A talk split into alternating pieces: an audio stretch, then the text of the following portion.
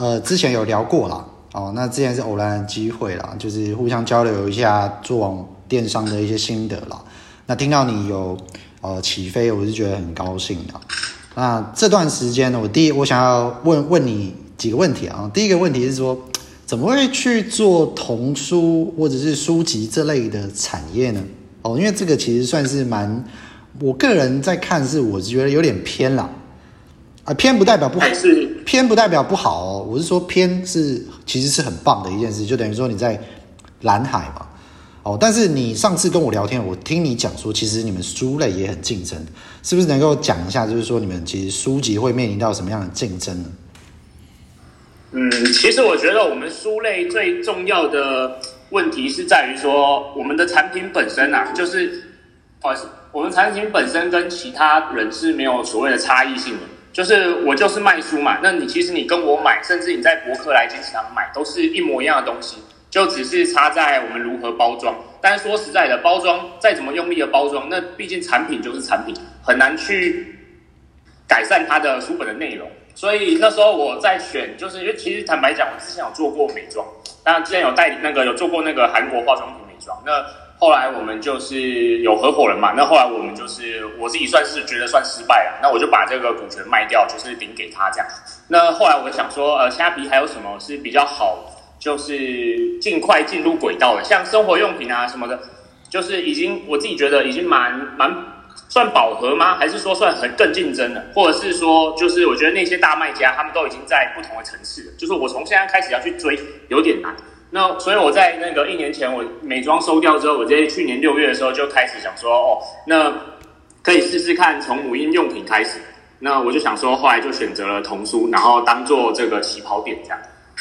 哎、我觉得你这样超棒哦！我真的是 respect 你，因为其实很多人呢、啊，呃，因为就我看来，你刚刚做那讲的那些话，其实都是你是经过研究这个市场嘛。那我觉得很重要一点就是说，其实，在生活品类，其实已经杀得你死我活了哦。那你也知道说，其实好像这样去做，不一定能够有马上的直接的效益嘛。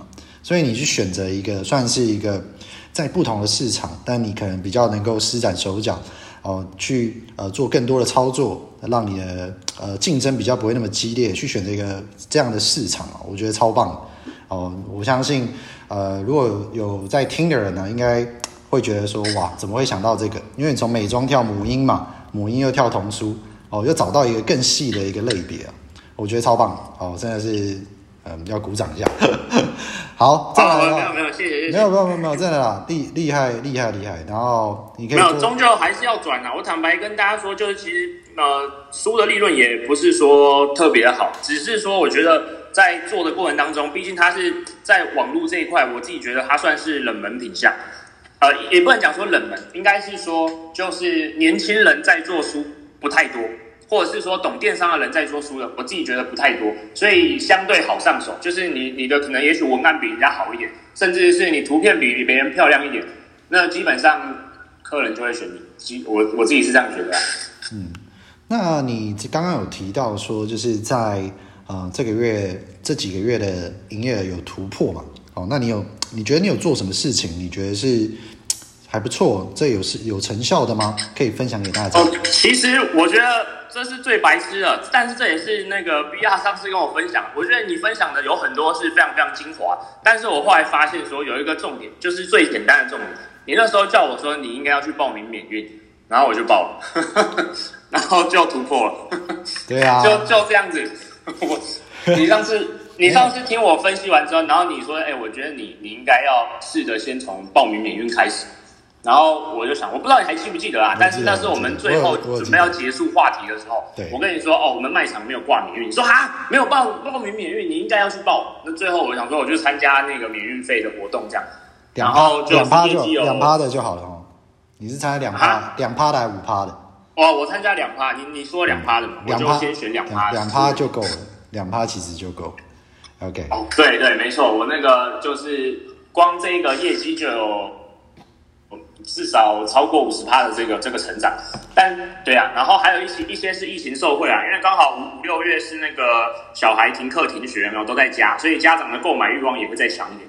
对啊，其实其实其实我觉得就是有时候就是有点，我我们会说啦，就是运气成分也有，然后当然是你有先做好这样的准备，才能够抓到这波嘛。那谁想得到说延长会延长那么久，三级会延长那么久，对不对？好，那你刚刚有提到一点呢，其实你刚刚有提到一个是，其实你是从美妆跳过来的哦，所以你是有带一点电商的背景去做一个像是童书的市场。那你刚刚有提到一点是，哎，你卖童书啊，其实它就是 A 啊，某个出版社出的就是 A，然后另外一个卖家他也是卖 A。那如果他在跟你做价格竞争的时候，那你们不是打得没完没了吗？你对于这个事情有什么看法吗？这个的话，我说实在的，这个很难解，真的很难解，因为尤其是在虾皮啊，虾皮它假设说这个品相，像最近有很多很红的 pocket pocket 嘛，比如说他他有那个古玩就有出一本书，那他这本书刚上市的时候，哦，卖的超级好，但是呢，大概持续热度大概三天而已，很夸张，三天而已，它这个价格开始就一直一路往下掉。就是急速下滑，赚获利的永远都是出版商，就是在虾皮上非常竞争。那我唯一能解的就是，因为我不我我毕竟没有到很大家，但我唯一能解的就是靠包装。就也许我用组合的方式，就是就是用各种组合，让它看起来价格不那么容易的被人家算出来这样。哦，所以你有点像是呃 bundle 的方式去卖这样子，是不是？就是有点像是 A 加 B 加 C，然后给他一点折扣，合在一起。对，我觉得。对，我觉得这个是第一个蛮重要的啊。第二个是我其实也有看过 VR 的卖场，就其实我觉得卖场丰富好像也是一个，好像也是一个重点，就是客人可能会更选择你。也许他在你这间卖场就把所有事情都解决了这样。嗯哼，呃，这个这个是很重要的啦。那因为哎，我想问一下，你的卖场有除了书以外，还有其他的吗？有母婴用品吗？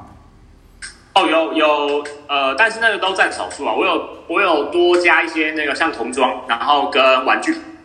玩具嘛，哦，那其实对童童装玩具这样。其实，其实我觉得垂直性很重要。如果你现在你的那个部分就是童装跟玩具，因为你的书其实可能在这段时间卖得很好，但我这边蛮建议你，就是你的 TA 就是妈妈嘛，就是我觉得买童书，爸爸应该比较少买啦，应该也是会，但是比较少。我觉得比例应该八，比例应该八二或九一这样子。我会去思考的，可能就是会觉得说，你可以多卖一点，就是可能是除了玩具类的东西以外，就是可能把它变成是一个我我自己的想法。我对亲子，因为我之前有碰过亲子哦，其实很有点难卖，它需要有一个呃垂直性非常足，有点像是说哦，假如说你的 focus 的妈妈是小孩是差不多三到五岁，那他们需要什么东西？因为你在疫情后的话，你可能疫情的时候你抓到这一波童书，但他们可能后面不想看书了，他们会需要什么？所以我觉得玩具这部分，我觉得在虾皮的市场其实是啊、很很一块蛮大的市场哦，而且你也有童书这个可以去当做一个引流，蛮蛮推的。但是因为因为为什么我会推的原因，是因为这个东西需要 BSMI 哦，BSMI 就是有一点进入障碍啦哦，所以如果你有抓到一些。玩具类别可以把它变成是除了玩的，你可以买，你也可以买书籍，有可能是可以把你的客单价拉高了。我蛮推玩具这个哦，因为有呃，你有做吗？呃，有，我有。之前我上你的课的时候，我有大概听过你分享这些。对啊，就是把它包装成，就是有点像是它可以一站购足啦。是，蛮推蛮推蛮推，不错啊！我觉得我觉得很我觉得很很厉害啊！就是短时间内，你说你这个月已经突破三百了嘛，对不对？啊、呃，对对对。那你有没有开想办法去开分身啊？我我有分身，我有分身，可是我只有一个分身。目前我觉得我现在遇到比较大的问题是，坦白讲，我也不知道这一波可以多久，或者是说会不会说我这一波真的是运气好，沾到疫情边，就像很多我看很多卖家他们。最近卖口罩扣啊，还是口罩，甚至防疫面罩，他们可能光单一个品项，他们就破百万。那我不确定说，那之后嘞，下一步应该会能持续多久？也许就是就还要再再多看，可能选品速度要够快。我觉得要趁这时候开始布局，因为我我觉得在疫情这段嘛，哦，以前我们在当 PM 的时候，又要又要讲股了。我们不会不会，我喜欢听啊。我我们我们在我们在做这些商品的时候啊，其实有时候都是某个东西爆冲，那就分两类的 PM 哦。哦，一类的 PM 就是觉得说，哎，我这这段赚够了，我可以休息一下。哦，但是另外一类一另外一类的啊，我相信业绩比较好的 PM 呢，都是在疯狂的在打底，嗯，因为他们知道说，像疫情，其实现在就已经死掉了。那死掉的状况呢，他要怎么样面临这些？因为他还有可能会有库存问题。哦，所以我们其实就是在抓这件事情，有点像是说，你抓到一个机会了。哦，你抓到一个机会了之后，就是把它无限的扩充。扩充完了之后，再去思考说，哎，我的卖场可以往哪个地方走？那接下来的九九会不会还有再一波？会不会再继续的待在家里？那这些人，假如举个例子，你的童书来讲，会不会有更多不一样的款式？他可能买过一次之后，你可以再做第二波。而且我觉得你的、你的、你的，我不知道你有没有做粉丝专业啦。我觉得其实你蛮适合做 branding 的。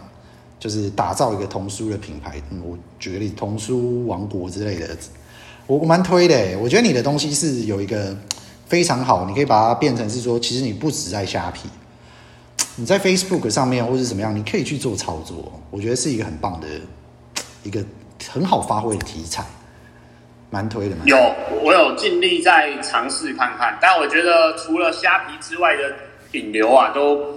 就是又好像是另外一个层次，应该是说不同领域啊，可能要学的，可能操作的方式是完全不同方向，所以我也还在尝试的试试看，就是就办那个粉专，然后呃我已经有办粉专啊，是试着要想要做官网，然后看看有没有其他，因为毕竟客群不同，对啊。嗯嗯嗯。哦，这个这个我们可以之后再聊了，因为我有认识一些朋友是官网派的啊，常常有时候会跟他们聊说，就是。